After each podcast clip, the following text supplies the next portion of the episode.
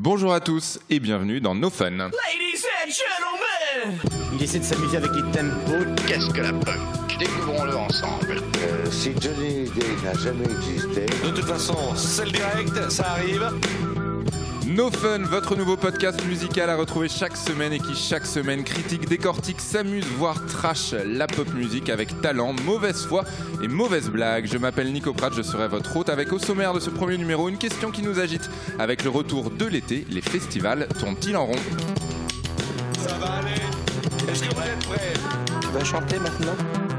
Alors que 200 d'entre eux ont été annulés faute de subventions et qu'encore une fois les mêmes artistes squattent les mêmes espaces sur les affiches, parlons-en, les lieux sont parfois atypiques, ok. Parfois le festival est écolo comme Wheel of Green, celui où on ne peut pas faire pipi, mais la concurrence est rude. Dans chaque région, le festivalier ne manque pas de choix, même à Paris, avec par exemple le Fnac Live, Rock en scène, Solidays, Wheel of Green, WeFM, Place de la République et bientôt le festival 10 heures. Mais le schéma reste le même, un festival c'est trop de groupes pour un seul homme et des bières tièdes. Alors les festivals tournent-ils en rond?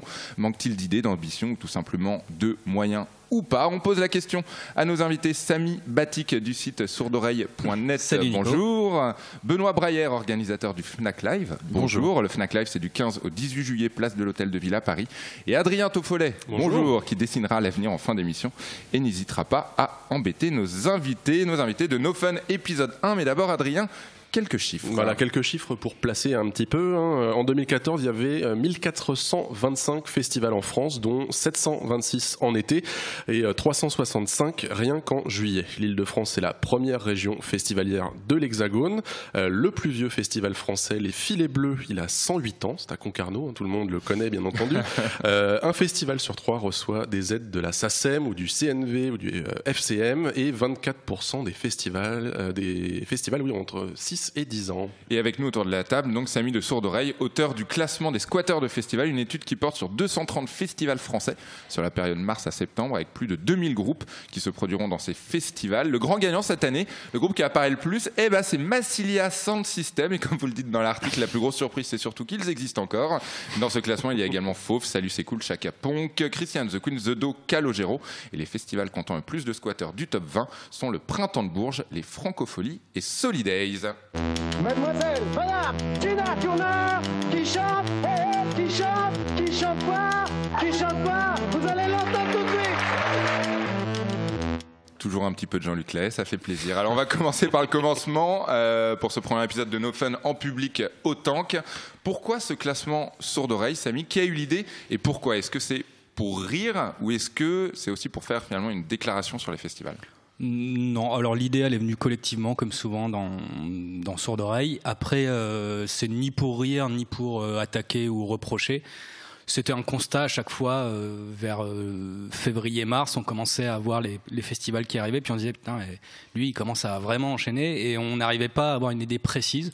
Du coup, on s'est dit bon bah on va se faire un travail un peu fastidieux et long, on va vraiment éplucher toute la prog et puis on essaye de voir.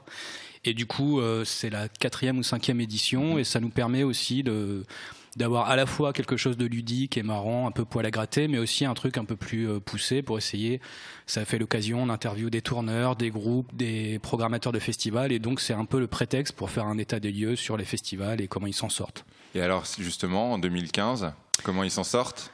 Bah difficilement, mais après euh, c'est compliqué de le relier au- à la programmation. Enfin c'est pas, on- je pense qu'on va en parler, mais il y a Mhm. toute une histoire de finances, de, de structure, de, de subventions de la région, des villes. Donc c'est compliqué pour eux, euh, que ce soit, on, on a eu euh, les Eurokéennes, il y a le rock dans tous ces états évreux aussi qui a des grosses difficultés. Donc euh, voilà, c'est pas c'est pas la meilleure année euh, pour eux. Après moi, quand je regarde les programmations, je les trouve euh, plutôt plutôt honnêtes. Enfin, Vous avez des retours des festivals par rapport à ce classement des squatteurs Ou parfois ils vous disent attendez, vous, avez- vous, nous gonflez, c'est la troisième année qu'on est sur le podium. Eh ben, paradoxalement, les, à chaque fois qu'on est des retours, c'est des festivals pour nous dire ah on n'est pas dans le classement, Ah ouais? Ah vous nous avez oublié. Il y a même des groupes, salut c'est cool, qui nous a dit ah euh, attendez vous nous avez oublié des dates, nous on est beaucoup plus haut. Enfin, Ah oui, d'accord. Alors sont, alors qu'ils sont déjà trop. Ouais, ouais, alors qu'ils sont déjà beaucoup Ils trop. prennent pas ça comme. enfin, ouais. Benoît Breyer du Fnac Live, un petit mot sur le classement sur d'oreille. Vous, vous n'êtes pas dedans. Est-ce que justement vous avez envie d'être dedans? Je- non, mais je trouve ça hyper intéressant. Moi, Mhm. j'observe ce classement avec intérêt parce que j'organise ce festival, mais je le programme aussi Mhm. euh, en collaboration avec Nicolas Préchet. Et donc, ça m'intéresse de voir comment on se positionne euh, artistiquement. Euh, donc, ça me fait plaisir de voir que le top des squatteurs, il est pas chez nous et que notre ambition, qui est aussi de pouvoir proposer des, des programmations un tout petit peu plus éditorialisées, un tout petit peu plus euh, prescriptrices, euh, eh ben, ça, elle, elle est, elle est, elle est complétée euh, quand je lis ça, quoi. Alors justement, parlons-en euh, du Fnac Live. Adrien le disait en introduction, il y a beaucoup de festivals, il y en a beaucoup en Ile-de-France. Ce ne sont pas les choix qui manquent, euh, qui manquent à Paris. D'ailleurs, vous avez oublié Days Off dans votre On a liste oublié Days Off, qui est un très bon exactement, festival, qui me exactement. pose des soucis parce qu'ils ont des très bons artistes. Alors, juste, alors justement, parlons-en, parlons-en. L'idée derrière, derrière Fnac Live, Mm. C'était quoi? Parce que c'était pas, ça vient pas d'un manque de festivals, ça on l'a dit. Est-ce qu'il y a une difficulté Est-ce qu'il a fallu en plus imposer une identité? Comment ça fonctionne? Comment on fait naître un festival dans un secteur concurrentiel? L'idée initiale, c'est de dire que la FNAC a un rôle à jouer dans euh, le soutien et l'exposition des artistes, euh, que ce soit sur le live et sur le disque. Donc l'idée de prendre sa part dans l'exposition et dans le développement des artistes, ça c'était vraiment l'ambition initiale. Ensuite, euh, c'est vrai qu'il y a une offre très importante en Ile-de-France et que notre identité, elle s'est déterminée d'abord sur l'idée de, de, de construire des soirées à la fois en présentant des artistes émergents et puis des artistes plus confirmés, mais avec la prescription de la Fnac et celle des disquaires de la Fnac, cette identité euh, un peu euh, un peu typée, un peu particulière de l'enseigne. Euh, et voilà, et ça, on, on a continué à le pousser, à le développer dans un cadre de contraintes très important qui est celui effectivement des, des festivals qui nous environnent, qui nous Mhm. entourent avec talent, euh, et puis des contraintes financières parce que nous sommes un festival gratuit, sans recette de billetterie. C'est vraiment une, une un événement euh, d'enseigne financé par la FNAC. Euh, donc euh, à ce titre, je, me réjouis qu'on soit encore capable de le faire. C'est un exercice difficile, mais qu'on continue à, à faire. Est-ce qu'il n'y a pas aussi une volonté, euh, vous parliez de l'identité de la FNAC, l'identité musicale, mais on est dans un contexte où quand même les rayons euh, de- des, des bacs de disques généralement que- Ouais, alors Se réduisent. Les rayons de disques se réduisent puisque c'est quand même assez notoire que les gens achètent moins de disques. En revanche, euh, la, la Fnac reste extrêmement active sur la musique et c'est en ça où je, où je parlais de, de, de prendre sa part dans le dans, dans l'économie de la musique. On est le premier euh, vendeur de billets de spectacle en France. Euh, on continue d'être le premier vendeur de disques, même si on en vend moins. Euh, Il y a tout un tas d'actions aussi sur des services de streaming qu'on est en train de développer petit à petit, comme Jukebox, face à une offre qui est pléthorique. Mais en tout cas, on continue d'être actif, d'investir, de se développer, et ça, c'est très important de montrer qu'on est toujours là. Et enfin, c'est aussi l'ambition de ce festival. À la fin de ce premier épisode de No Fun, Adrien essaiera d'imaginer ce que peuvent être le futur, les futurs des festivals, mais en l'occurrence, à l'heure actuelle, c'est euh, plusieurs, c'est en général plusieurs scènes dans un champ et des gens qui courent pour essayer de voir tous les groupes. Ouais. Est-ce que le cadre de l'hôtel de ville, pour vous, pour Fnac Live, c'était important de proposer justement un cadre atypique, urbain Il y a l'idée d'être euh, à la disposition de tout le monde. On, on est, c'est aussi euh, ce qui rend le festival Fnac Live un peu particulier, c'est qu'on a une typologie de public extrêmement variée, extrêmement ouverte. On n'est pas sur un site clos, euh, donc les gens peuvent se barrer quand ils veulent. Donc il faut, il faut arriver à les garder. Il faut pas se tromper dans les dans les constructions des soirées. Euh, on est sur un site prestigieux, c'est vrai. Euh, et on a maintenant deux scènes, puisqu'on a aussi une scène intérieure euh, qui nous permet de développer des artistes plus intimes, euh, ce qui nous frustrait un peu jusqu'à il y a deux ans. Euh, et la mairie nous a permis de- d'exploiter un de ces salons pour faire ça. Donc euh, on court pas euh, dans l'herbe avec Ouais. sa bière, mais, euh, mais on peut quand même aller on a quand même une bière tiède. Ouais. Voilà, c'est important. On le rappelle, le Fnac Live, c'est place de l'Hôtel de Ville à Paris du 15 au 18 juillet. Samy, euh, Samy de Sourdoreille, alors cette question euh, est plus pour le festivalier, euh, le festivalier que vous êtes. Est-ce que, en faisant ce classement, euh, ce classement Sourdoreille des squatteurs de festival, est-ce que est-ce qu'on est saoulé? Est-ce qu'on dit ah bah non cet été je vais voir éternellement les mêmes Par exemple, ce week-end j'étais à Art Rock, c'était les mêmes groupes qu'à Europavox. C'était pas le même endroit, on est d'accord, mais voilà, c'est un fait. Si on fait plusieurs festivals dans l'été, on voit les mêmes groupes. Oui, alors nous, je pense qu'on est pas forcément festivalier lambda parce qu'on va Mhm. peut-être en faire une dizaine dans l'année, donc euh, c'est pas, à mon avis, c'est pas la moyenne, même des gros fans de musique. Euh, c'est ce que me disent souvent les, les organisations de festivals, c'est que oui, peut-être qu'au Charru, il va y avoir Christine and the Queen, peut-être même qu'il va y avoir, euh, il va y avoir des têtes d'affiche internationales qu'on va retrouver aux Eurocaines. Mhm. Après, euh, la proportion des gens qui viennent, ça reste quand même assez régional, pas forcément local mais régional. Donc ces gens-là sont contents euh, de voir euh, les têtes d'affiche françaises qu'ils entendent à la radio, qu'ils écoutent depuis des mois. Donc il y a aussi ce côté-là, il faut pas avoir une vision un peu élitiste. qu'il faudrait demander à tous les festivals d'avoir une programmation à la route du rock ou des choses comme ça. C'est voilà et en plus euh, quand on parle des squatteurs, que ce soit Christine on the Queen ou euh, enfin Fauve, après chacun aime, mais globalement artistiquement c'est des vrais projets, c'est pas Ouais. des machines, Ouais. c'est pas des machines à vendre des disques. Enfin ils ont tous chacun leur leur identité qu'on critique. euh, Avec sans plaisir, ah ben oui, Voilà. on a le droit, on Et a puis, le droit. et puis le public est au rendez-vous, donc a priori euh, le- les gens sont à peu près contents de, de- des programmations euh, de ce qu'ils voient. Alors oui, Et puis le- l'ex-squatteur de festival, là quand on prend la liste, en fait, euh, si on veut construire et schématiser, on peut dire qu'il y a sur, sur les gros gros festivals, il y a trois tranches. Il y a la première où c'est vraiment les très grosses têtes d'affiches internationales. Et là, au final, à part euh, Chemical Brothers cette année, mais il n'y a pas tant que ça euh, qui, qui tourne. Si on prend Eurokien, Rock en scène, euh, Mars Attack, euh, Charrue. Euh, ils ont chacun leur grosse tête d'affiche internationale, donc c'est assez spécifique. Après, derrière, il y a toute la tranche tête d'affiche française. Et là, pour le coup, c'est là où on retrouve euh, des groupes qui tournent euh, énormément. Et derrière, il y a toute une scène émergente. Euh, Donc voilà, la construction, il faut pas, enfin, le côté squatter. Faut pas que ça donne une illusion que la programmation est la même. Il y a effectivement ces groupes-là qu'on retrouve euh, régulièrement, mais derrière chaque euh, programmation est quand même assez spécifique. Voilà, merci pour la mise au clair. Et puis, on va parler dans quelques instants d'un article paru sur le site Longueur d'onde qui s'intitule Vers la mort programmée des festivals. Point d'interrogation, carrément. On en parle juste après la question de fans. Une question qui concerne bien évidemment les festivals. Une question d'Emeline. Bonjour, je m'appelle Emeline, euh, j'habite dans le Périgord. Euh, il se passe pas grand chose dans le Périgord. Euh, moi j'adore la musique, je vais à beaucoup de festivals et euh, j'aimerais beaucoup euh, en organiser un euh, dans mon coin. Il y a énormément de place. Ma question c'est que je ne sais absolument pas comment, comment faire les choses, comment ça se passe, quelle autorisation il faut avoir, financièrement, quelle aide on peut obtenir, à qui je dois m'adresser. Voilà. Voilà une question d'Emeline rencontrée ce week-end à Art Rock. Euh, Benoît, Benoît Braillard de Fnac Live. Alors, réponse et surtout réponse. Est-ce que c'est vraiment une bonne idée, J'ai envie, de lancer ouais, là-dedans j'ai envie de lui dire ne le faites pas, ne le faites pas et prenez un billet de train et venez au Fnac Live entre autres. Euh, c'est très compliqué un festival. Ouais. C'est euh, c'est ce qui rend l'exercice particulièrement excitant, mais c'est extrêmement complexe d'organiser un festival.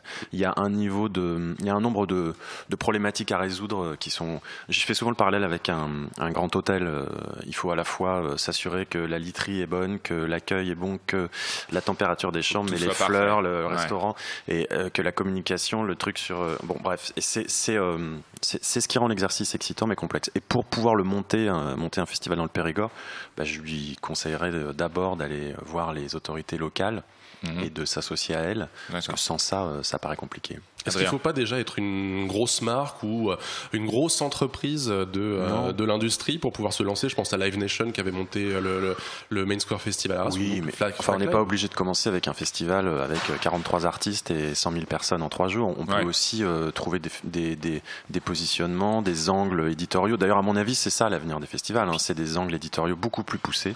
C'est Euh, par exemple We Love Green avec son côté écolo Ouais, c'est ça. typiquement, ouais. euh, c'est euh, c'est euh, le. Ou Cabaret Vert d'ailleurs, hein, je cite We Love Green. Mais... le- Ouais, c'est Pitchfork. C'est des, c'est, Uh-huh. c'est des endroits où on sait qu'on va avoir quelque chose de très particulier qu'on verra pas ailleurs. Et je pense que ça, c'est vraiment important. Et c'est ce qui mettra fin d'ailleurs au, au- à l'analyse de, de, de d'oreille un à festival terme. aura sa prog un peu Mais oui. identifiée. Sans Mais ça, pour on rebondir sur le pas. Live. Nation, au final, en France, on voit que c'est un des rares pays en Europe où ça n'a pas pris ces grosses machines industrielles qui arrivent avec euh, des dollars et qui balancent leur programmation. On a Main Square, mais qui n'est pas non plus la réussite du siècle en termes de festival. Et qui chaque année, quand même, on peut le dire, on est entre nous, hein, la prog est quand même assez dégueulasse. Enfin, il n'y a, Ouais, pas et puis d'identité, c'est en- uniquement des gros mastodontes. Même en termes d'entrée publique, ils ont fait Ah ouais quelques fours. Donc, euh, et à côté de ça, il y a le Cabaret Vert qui est assez récent, qui a une vraie identité, qui est un ancrage local et qui, euh, lui, pour le coup, a un succès d'année en année euh, public et même en termes de prog, c'est assez bien vu, même si c'est de plus en plus mainstream. Donc en France, on a ce côté-là qui, a- qui peut avoir son inconvénient, c'est qu'il y a vraiment les collectivités locales qui appuient financièrement très fort. Et en général, les festivals qui marchent, avec l'exemple du Cabaret Vert, c'est quand derrière, il y a un soutien très fort de la collectivité. L'industrie du disque se portait très bien jusqu'à l'arrivée de Napster et aujourd'hui on dit que la musique enregistrée est morte mais que les artistes peuvent se rattraper sur le live. Est-ce que ça va durer éternellement? Est-ce que ce plaisir de voir un groupe en concert sera éternel? Ou est-ce qu'un jour le live pourra avoir son Napster entre guillemets? Moi, je, je fais deux constats là-dessus. C'est que, d'une part, euh, si on déplore le, le, le, le faible nombre de têtes d'affiches françaises et qu'on les retrouve partout, c'est parce que l'industrie du disque se porte mal et que le développement d'artistes euh, en France euh, est, est difficile. Donc, euh, quand il y en a un qui marche, on le voit partout. C'est c'est- c'est un- une des résultantes de cette euh, situation. L'autre situation, c'est que, euh, comme il y a de moins en moins de têtes d'affiches, il y a une bulle financière qui augmente. excessivement euh, et on se retrouve aujourd'hui dans un moment où euh, les tarifs pour accéder aux artistes euh, sont excessivement élevés. Qui est votre tête d'affiche cette année pour Fnac Live? Bah, on en a plusieurs. euh, je sais pas, on n'a pas encore révélé toute la programmation. C'est pour ça que je pose la question. non, non, il faut- on- on- elle sera complètement dévoilée fin juin, parce que, euh, comme vous l'avez compris, on a un, un paysage concurrentiel autour de nous qui nous impose d'attendre un peu avant de révéler qui sera chez nous. Mhm. On aura des très, des très beaux, des très beaux artistes, mais pas des têtes d'affiche internationales euh, comme on peut trouver aux Eurocaines ou à. Belfort, parce que c'est des budgets qui aujourd'hui sont entre 4, 500 000, voire 1 million d'euros. Euh, Emeline, si tu nous entends. Impossible. Ouais. Euh, donc euh, voilà. Alors est-ce qu'il y aura le- le- le- le- l'effet Napster sur les artistes en live?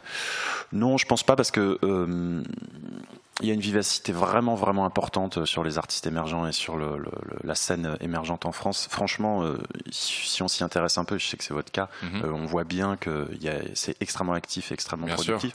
Le vrai Ce enjeu, sera c'est- d'ailleurs le thème euh, du troisième épisode d'ailleurs de nos. J'écouterai. Le, le, vrai, le vrai enjeu, c'est de, c'est d'arriver à permettre à ces artistes d'être exposés. Euh, donc nous, c'est ce qu'on essaye de faire dans nos soirées, c'est que vraiment on prend des parties pris importants sur les artistes émergents en début de soirée, mais on est quand même obligé de programmer des têtes d'affiche pour que les Bien gens euh, soient là, quoi. Pour rebondir par rapport à ça, ouais. ouais, euh, il y avait, il y a deux constats justement sur le- cette situation des cachets de l'explosion qui, qui bloquent un peu la programmation et la. D'un côté, c'est sur les artistes français. Il y a un constat euh, qui est qu'il y a une exposition médiatique pour les artistes français qui est très faible Mhm. pour la musique actuelle. C'est-à-dire qu'il n'y a pas 36 euh, émissions à la télé, à la radio. On est où bien il y a vraiment euh, Ouais. une vraie exposition. C'est ce que me disait le programmateur du pro- des Eurokéennes en Angleterre. Euh, Il y a énormément d'émissions mainstream qui passent de la musique actuelle. Alors L'Angleterre étant le pays de la pop aussi, euh, voilà, Forcément. comme culturel. Mais- ouais, ouais. Donc il y a ce problème-là, ce qui fait qu'il y a une dizaine d'artistes français qui tournent tout le temps en boucle sur les radios ou sur les et, et du coup il y a euh, ce- cette offre, on va dire un peu limitée, alors qu'il y a énormément d'artistes français euh, intéressants. Et le problème aussi, c'est les artistes internationaux qui eux ont une explosion des cachets et avec notamment des énormes festivals en Espagne, au Portugal, en Angleterre, dans les pays nordiques, et où là les cachets explosent et la France peut pas lutter. Et du coup il y a cet appauvrissement des têtes d'affiche internationales en France depuis 2-3 ans. On continue de parler des festivals dans ce premier épisode de No Fun, tout de suite avec Adrien Toffolet. Mademoiselle, madame, Tina Turner, qui chante, eh, eh, qui chante, qui chante quoi, qui chante quoi, vous allez l'entendre tout de suite. Et rendons à César ce qui est à César, Adrien Toffolet qui est le créateur de ce jingle d'ailleurs. De Merci Jean-Luc beaucoup pour Jean-Luc Lay et Adrien Toffolet. L'avenir des festivals, les festivals de demain. Oui, alors sans prétention, hein, on peut se poser quelques questions. hein, et puis quand, quand vous posez des questions euh, autour de vous, vous verrez que les premières remarques que généralement vous allez euh, obtenir euh, bah, manquent un petit peu euh, d'imagination. Le festival du futur, pour euh, beaucoup de, de gens, c'est un festival où tout le monde a droit à son transat, où il y a moins de 4 minutes d'attente pour les toilettes, où les écrans géants sont vraiment géants et où la bière est peu chère, ce qui franchement, surtout concernant ce dernier point, est tout à fait utopiste. Le festival du futur, non, il sera euh, obligatoirement, a priori, il sera écolo et il sera connecté. On est à l'ère euh, du big data euh, et puis euh, voilà, il y a toutes les, avan- les avancées technologiques qui pourront considérablement modifier notre pratique des festivals. C'est déjà un petit peu le cas. Euh, on prend comme exemple le South by Southwest ou Coachella aux États-Unis qui ont mis en place un bracelet électronique qui permet aux festivaliers, festivaliers de payer. C'est la fin de la carte bleue en festival, ce qui est pas forcément une mauvaise chose vu que généralement on peut souvent la perdre ou se la faire voler. À ce sujet, très bon article à lire chez nos camarades de Tsugi sujet des bracelets, des bracelets exactement, numériques. exactement. Euh, mais voilà, on peut très bien imaginer euh, d'autres choses. Par exemple, euh, voilà, imaginez que dans un futur proche, euh, votre téléphone portable vous calculera le meilleur itinéraire à emprunter en partant de l'entrée du festival pour rejoindre le concert de votre groupe favo- favori, tout en évitant la foule, les odeurs de kebab, le mec de 17 ans qui vomit contre un arbre. euh, Ça a été nous, Adrien, ça a été nous, Oui, ce mec. bon. la musique trop forte du stand Heineken, pour ne citer que celui-là. Euh, bref, en quelques secondes, je viens de vous inventer le GPS participatif spécial festival, euh, le meilleur ami pour éviter tous ces désagréments. Avec ça, voilà, le festival du futur aurait bien des avantages sur celui d'aujourd'hui. Euh, mais bon, si on en vient maintenant à la musique, il y a un rêve qui pourrait être réalisé dans les décennies à venir. Ça fait longtemps que les spécialistes et les entrepreneurs de l'industrie musicale rêvent de ça. C'est que le consommateur puisse récupérer le son du concert qu'il vient de voir, un portable avec un câble Uh-huh. USB ou une clé USB ou alors un bracelet électronique, tout simplement. Et hop, on repart avec un beau souvenir de son festival. C'est très compliqué à mettre en place, euh, mais bon, qui sait, ça pourrait venir. Et puis euh, sur les scènes se succéderont peut-être dans 30 ans euh, le groupe branché du moment, la reformation un petit peu pathétique d'un vieux groupe de Britpop auquel s'ajouteront des artistes ressuscités à l'aide d'hologrammes, mais aussi les artistes robotiques, des drones musiciens qui dans un ballet aérien synchronisé offriront un spectacle son et lumière. Et je dis ça parce que pour les curieux, sachez qu'il existe un groupe de drones musiciens, les Flying Robot Rockstars, développé euh, par l'entreprise K-Mel. Et ils sont nos invités, bravo. et ils commencent à se produire sur scène. Donc voilà, le futur, euh, il n'est pas si loin, il n'est pas effrayant, loin de là. Il pourrait même rendre l'expérience du festival beaucoup plus riche, on l'espère en tout cas. Plausible, Benoît Breyer Bah, ça existe déjà tout ça, hein, la captation de concert euh, en direct, on repart avec son CD, son. Bon, c'est- techniquement C'est ah, pas c'est développé c'est déjà. partout. Non, non, mais c'est déjà, c'est déjà C'est développé. possible, ouais, bien Le- sûr. et, et le truc, c'est que non, le problème, c'est les artistes euh, qui veulent un droit de regard artistique et ils ouais, ont bien ouais. raison parce que Toujours les rockstars. Voilà. Euh, qu'est-ce que, qu'est-ce que, qu'est-ce quelle était l'autre L'application pour aller d'un point A à un point B en évitant le monde. Bah, Il y a déjà une application au charru pour localiser sa tente, comme ça le soir quand on est un peu pompette, euh, on suit son C'est téléphone. c'est Sur, les drones, il y a même eu un festival où, alors c'était une marque qui faisait ça, mais il y avait un ou deux gagnants. Euh, ils choisissaient la musique et un drone arrivait au moment où il arrivait euh, pour prendre son billet et il le suivait au-dessus de sa tête jusqu'à son premier concert avec la musique de son choix. Ah, pas mal. Eh Non, ce, qui, ben, ce, qui, ce qui- ce qui va dans le sens aussi de- des typologies très particulières des programmations, c'est euh, l'idée de reformation d'un projet euh, Ouais. qui a disparu. Bon, ça, c'est pas obligé d'être pathétique, hein, ça peut être euh, sympathique et, et les gens ont on du parlera plaisir de à- Blur et Ride d'ailleurs Voilà. dans la Non, prochaine. mais moi, j'aurais été ravi d'avoir. Blur au Fnac Live, hein, je vous le dis tout de suite. Mais Blur n'est pas au. Fnac Eh non, Live. voilà, C'est une info. C'est un scoop. mais, euh, mais ouais, ouais. Et, et- et les artistes hologra- en hologramme, euh, ça cartonne. Les gens adorent ça. C'est assez étrange, mais quand on organise un festival, il faut penser au plaisir des gens aussi, quoi. Donc, euh, Très rapidement, puisqu'on va arriver à la fin de cette émission, pour répondre à la question, les festivals tournent-ils en rond? Oui ou non? Est-ce que pour Euh, l'instant ça se passe bien? Est-ce que ça peut. Ma réponse, c'est qu'ils n'auront pas le loisir de tourner en rond. Euh, D'accord. ils vont mourir, ceux qui tournent en rond. Mhm. Donc, euh, on est sans doute à un moment, à une année charnière, euh, ou un moment charnière. Euh, Revoyons-nous dans deux ans, et je pense que le, le, le- Pour No Fun, épisode le- 253. le paysage aura beaucoup Très bien. évolué. Avec grand plaisir, Samy. Oui, globalement, même constat. Et je pense qu'ils font surtout ce qu'ils peuvent pour survivre. Et pour, mais c'est- globalement des passionnés en France qui organisent ces festivals-là, des passionnés de musique. Et ils font avec les armes qu'ils ont, avec les problèmes qui, qui arrivent chaque année, les nouvelles problématiques. Donc, essayons de les accompagner. Quoi. Un petit coup de cœur, juste avant de se quitter Sur une Coup de cœur programmation musical. ou- Oui, un, un groupe que, vous- que d'ailleurs que les auditeurs pourront retrouver euh, juste sous le podcast que vous êtes en train d'écouter. Alors moi je vais mettre Pouts Marie qui commence pas mal Ouais, à tourner d'ailleurs qui sera au Suisses. Charry. Oui, qu'on a, nous on a découvert et qu'on a filmé au Transmusical avec Sourd Mhm. Et qu'on adore. C'est du rock euh, très basique mais hyper touchant euh, qu'on adore. Benoît. Euh, moi, j'en ai plein, parce que je- j'en défends plein sur le festival, mais euh, disons que Un qui est à l'affiche de Fnac Live, Bah, si je on vous- peut avoir un je petit vous- scoop, un Je vous invite à venir le, le- le mercredi 15 juillet à venir Ouais. écouter Oscar and the Wolf. Très bien, c'est noté. Adrien Toffolet, un petit coup de cœur. Un petit coup de cœur, un groupe euh, américain qui s'appelle Parquet de Courts qui est programmé euh, à Rock en scène et euh, au Fnac Live Non, peut-être parce Eh ben que non. les artistes Ah. programmés à Rock en scène ne peuvent pas l'être au Fnac Live. voilà. Eh ben c'est noté, on termine sur cette info. Merci beaucoup, merci à nos invités. Retrouvez-nous chaque vendredi, euh, chaque jeudi, pardon, sur SoundCloud, mais aussi sur Facebook. No Fun. La semaine prochaine, la Britpop est-elle prise au sérieux? Et attention, ça va chier. Merci à tous. Merci au Tank et merci à notre réalisateur Alain Gadan. À la semaine prochaine. Est-ce que tu peux le remercier Quand t'es en tongue, en fait, t'envoies le disque et puis tu. tu On a souvent, c'est vrai qu'on a souvent été en tongue.